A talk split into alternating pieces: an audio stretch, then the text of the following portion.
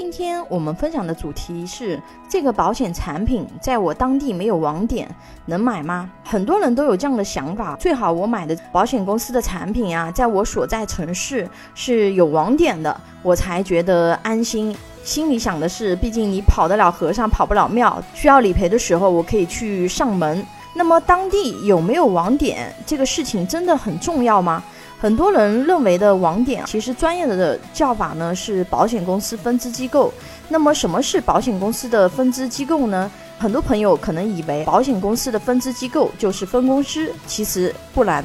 根据中国银保监会关于印发《保险公司分支机构市场准入办法》的通知第二条规定，本办法所称保险公司分支机构，是指保险公司依法设立的分公司。中心资公司、资公司营业部、营销服务部，这里面的资公司、营业部、营销服务部又统称为保险公司的四级机构，分公司呢是二级机构，中心资公司呢是三级机构。虽然他们的叫法不同、等级不同，但对于消费者来说啊，功能没有什么太大差别，都可以给客户提供投保、保全、协助理赔等服务。根据银保监会官网的数据显示啊，截止二零二二年三月八日，保险公司资公司呢总共有三万二千零九家，营销服务部呢有四万零一百九十一家，营业部呢有两千零八十九家，市级机构一共有七万四千二百八十九家，占保险公司全部机构的百分之八十三点八，占了绝大部分。为什么保险公司以前要设立这么多的分支机构呢？这里面原因很多，有行业发展的因素，有经营战略的因素，但更重要的是，还是受到监管的要求的原因。以前传统的保险公司啊，通常是一家一家分公司开，一省一省、一市一市的去开拓它的业务渠道，因为从销售、投保到理赔各个环节都是高度依赖线下。全程在线下进行的，所以监管就规定了，保险公司不能在没有分支机构的地区销售保险，否则有些消费者不明就里啊，在异地买了保险，等到续保理赔的时候，要翻山越岭的去有实体分支机构的地方去处理理赔，这个确实是劳心劳力的。所以呢，保险公司如果你想要拓展业务呢，你就要去加设这个分支机构。以前呢是机构开到哪里。业务就做到哪里，这是保险行业的真实写照，并且呢，这个保险公司设立分支机构也不是保险公司你想设就能设的，因为设立分支机构啊，它的条件是非常严格的，需要满足开业年限、资本金、人员经营等诸多要求，以及银保监会要求具备的其他条件。就拿资本金来说，保险公司每申请增加一家分公司或者是省级以上分支机构，需要增加的资本金至少是五千万。当然了，如果是全国性的保险公司，它的实收资本能达到十五亿，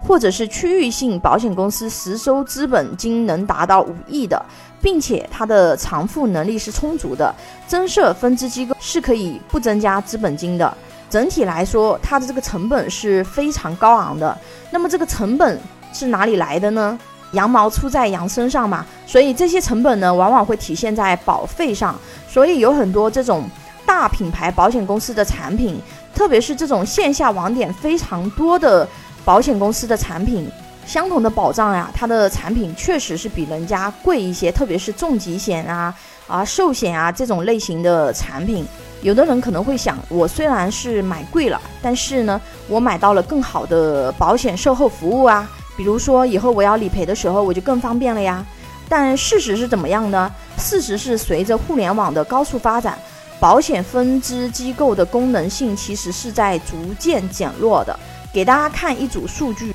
根据北京商报二零二一年十二月的统计，年内四十五家保险公司。获批撤销分支机构超过一千七百三十七家，其中人身险撤销分支机构达到一千一百四十六家，财险公司撤销分支机构达到五百九十一家。在撤销分支机构的保险公司中呢，主要是以市级分支机构和营销服务部为主，占比高达百分之九十八。为什么保险公司都在裁撤这些网点呢？因为以前呀是高度依赖线下，无论是销售保险还是保险理赔，人们都是到固定的网点去办理的。但是现在呢，因为互联网高速发达，很多保险业务呢它都电子化了，我们都不需要亲自去网点办理就可以解决问题，比如电话或者是保单都是有电子的了。包括很多理赔，我们直接在公众号上就可以直接申请理赔。以前呢，可能你去提交资料，你在柜台里面还要去排队。现在呢，我们直接手机 APP 或者是公众号上直接点击理赔申请，特别是那种小额的，瞬间就到账了，比去柜台快很多。根据平安人寿二零二零年年报显示，二零一九年平安服务了二点二亿的客户。其中线上办理保全和其他服务咨询的客户占比高达百分之九十九，所以说就是有网点，现在基本也没什么人去了，因为在手机上操作更方便啊，足不出户我就可以把这个理赔申请给提交了。那为什么我还要大老远的跑到网点去，可能还要排队呢？这不只是平安的数据是这样，比如说中国人寿、人保、富德生命、太平洋等等。他们的线上理赔数据都是比例非常高的，大部分人的理赔都是在线上办理的。以前吧，银保监会就是担心保险公司不能给消费者提供良好的售后服务，所以才限制了销售范围。但是呢，随着互联网的发展，保险公司线上服务的逐步健全，银保监会呢也放宽了对于网点设立的规定。二零一五年以前呢。保监会是规定，保险公司的分支机构不得跨省、自治区、直辖市经营保险业务。二零一五年之后，保监会呢松口了，保险公司你可以通过互联网跨地区经营承保业务，但仅限意外险、定期寿险、普通型终身寿险。到二零二零年底呢，保监会又正式宣布，经营人身保险。业务的保险公司呢，可以在全国范围内销售相关的人身保险产品，包括意外险、健康险、定期寿险、十年期以及以上的普通人寿保险和十年期以及以上的普通型年金保险，允许全国销售。所以时代在不停的变化，我们的生活方式呢也在发生着改变。